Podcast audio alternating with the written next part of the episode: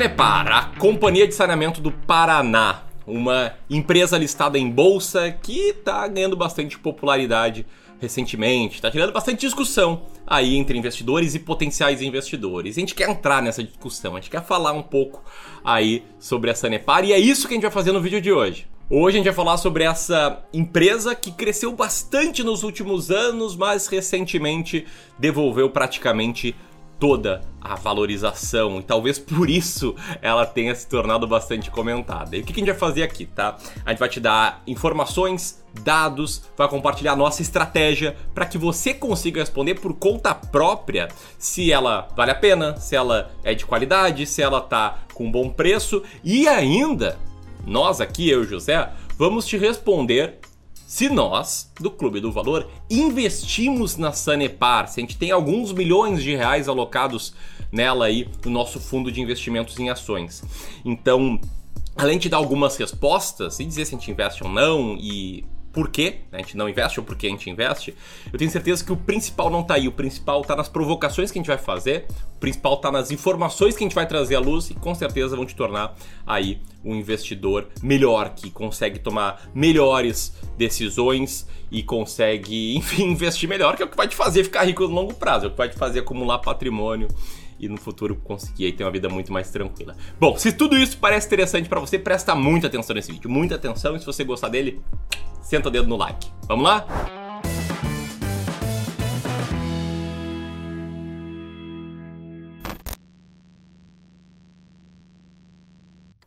A Sanepar é uma empresa que tem o um nome abreviado de Companhia de Saneamento do Paraná. Ela é uma empresa de economia mista, ou seja, é uma economia que é um pouco parte do Estado e um pouco parte da iniciativa privada. Nesse caso, cerca de 20% do total das ações da empresa pertencem ao Estado do Paraná, mais especificamente, 60% das ações que dão controle das ações ordinárias da empresa pertencem ao Estado do Paraná. É uma empresa que foi fundada em 1963 e que tem a sede em Curitiba, no Paraná. É, se vocês quiserem explicar aí para uma criança o que, que faz uma companhia de saneamento, tipo a Sanepar, tu fala para ela. Ela pode perguntar, né? Companhia Sanepar serve para quê? Só não responde para ela Paraná, que... que puta que velho. Que horror de piada. Ah... Bom, como já ficou claro, a Sanepar é responsável pelo serviço de saneamento básico, tratamento e abastecimento de água e coleta de tratamento de esgoto no Paraná. Ela tem de 345 cidades paranenses, mais uma cidade ali em Santa Catarina, além de outras 303 localidades de menor porte. E para que você entenda um pouquinho melhor a dimensão da Sanepar, o que está por trás né, do código das ações, eu vou te passar aqui uma metralhadora de informações sobre a empresa para te poupar o trabalho de entrar lá no site delas, tá? A Sanepar então tem 6.382 funcionários, 168 diferentes estações de tratamento da água, 255 diferentes estações de tratamento de esgoto, 57 mil quilômetros e meio de rede de distribuição de água, que é mais do que suficiente para dar uma volta completa no planeta, que tem 40 mil quilômetros de circunferência.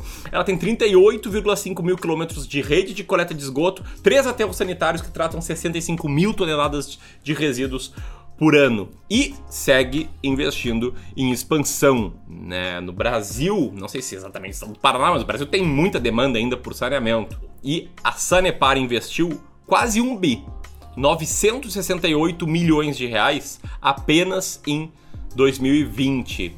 E ela tem números acima da média nacional. Né? 100% dos paranaenses recebem água tratada, frente à média nacional de 93%, que foi o que eu acabei de falar, e agora já fechou esse meu, meu questionamento. No Brasil tem um gap grande de saneamento. 7% pode parecer irrelevante, mas é muita coisa, é muita gente. Não no Paraná, graças à nossa Sanepar. 75% da população urbana tem o esgoto coletado, frente à média nacional de apenas 63%, e 100% do esgoto coletado é tratado, contra apenas 49% da média nacional. E dito isso, eu quero entender, você investe hoje em Sanepar? Comenta aqui, sim ou não? E seja lá qual for a sua resposta, por quê? E falando um pouco aqui dos resultados da Sanepar. A Sanepar foi uma empresa que sofreu aí ao longo do ano de 2020. Ela teve perdas em receita, perdas em ROI, perdas em margem, perdas em praticamente tudo. E isso está muito ligado, né, àquele gráfico que a gente mostrou no início do vídeo do comportamento das ações. Foi um ano difícil aí para Sanepar, teve aquela parada lá da tarifa social que interferiu também no resultado da empresa. E, enfim, né, as ações acabaram refletindo essa queda de lucro. Agora, será que refletiram, refletiram isso de forma exagerada, criando uma grande oportunidade, ou será que não? É isso que a gente vai te contar, pelo menos a nossa visão dessa história. No final do vídeo, né? vai lá. Isso. E caso você já esteja se perguntando, sim, existem mais de um tipo de ação da Sanepar na bolsa. No caso, existem três tipos diferentes de ações listadas. A SAPR3, a SAPR3, que é uma ação ordinária, que, cuja maioria das ações ordinárias está atualmente com o Estado do Paraná, que garante ele o, o status de controlador da empresa. A SAPR4, que é a ação preferencial, e a SAPR11, que é uma unit.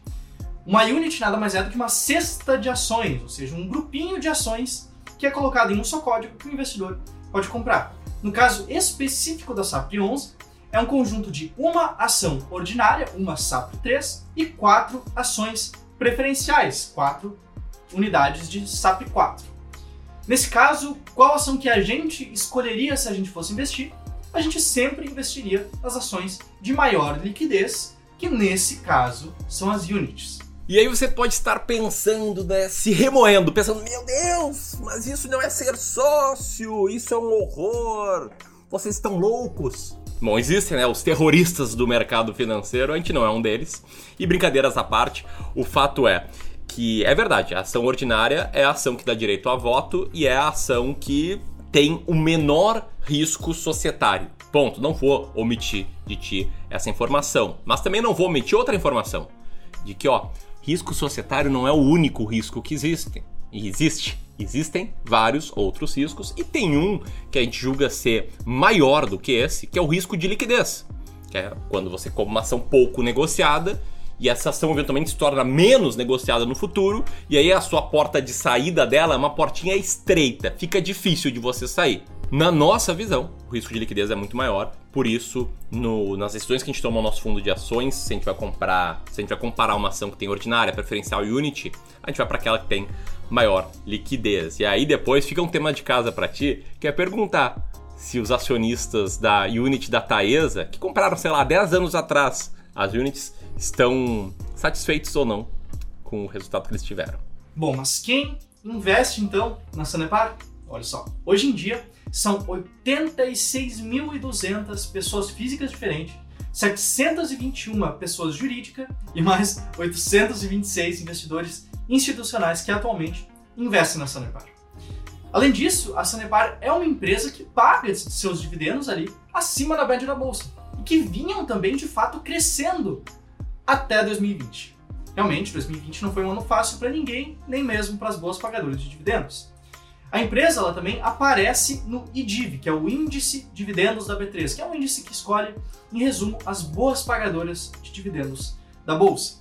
A Sanepar está atualmente na vigésima colocação da carteira do IDIV, ocupando 2,1% dela.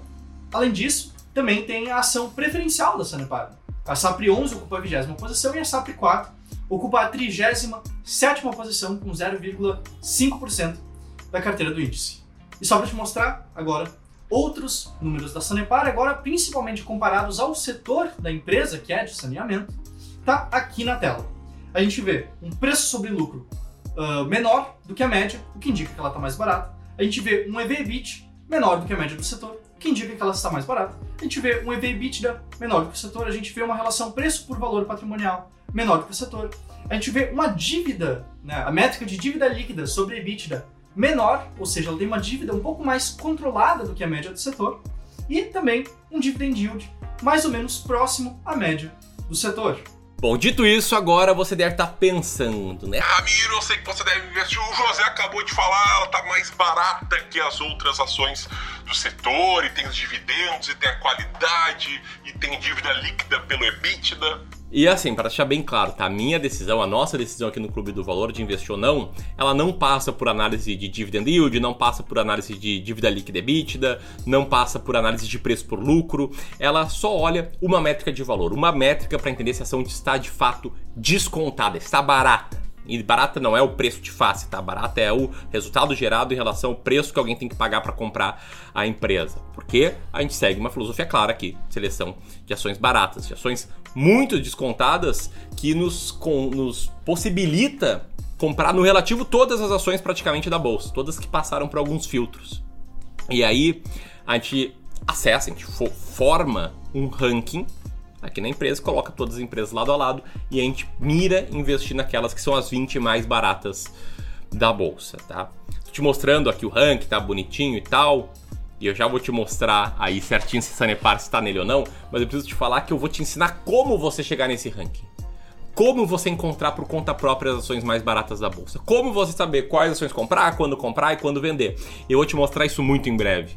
No próximo dia 20, daqui a o quê? Três dias, vai começar uma imersão chamado As Ações Mais Baratas da Bolsa. Vai ser um curso online, gratuito, que vai anteceder a abertura de vagas do Descomplicando o Mercado de Ações, que é o nosso curso pago, mas que não por isso vai ter muito, mas muito conteúdo gratuito. Vai ser mais conteúdo que muitos dos cursos que você conhece sobre finanças, você não pode perder. O link está aqui, tá? Agora, revelando um pouco aqui do nosso ranking, olha só quem tá lá na posição número 10, a própria Sanepar. Por isso, sim, hoje 5% da nossa carteira de ações brasileiras é em ações da Sanepar. Deixou para o final essa informação porque ela não é mais importante.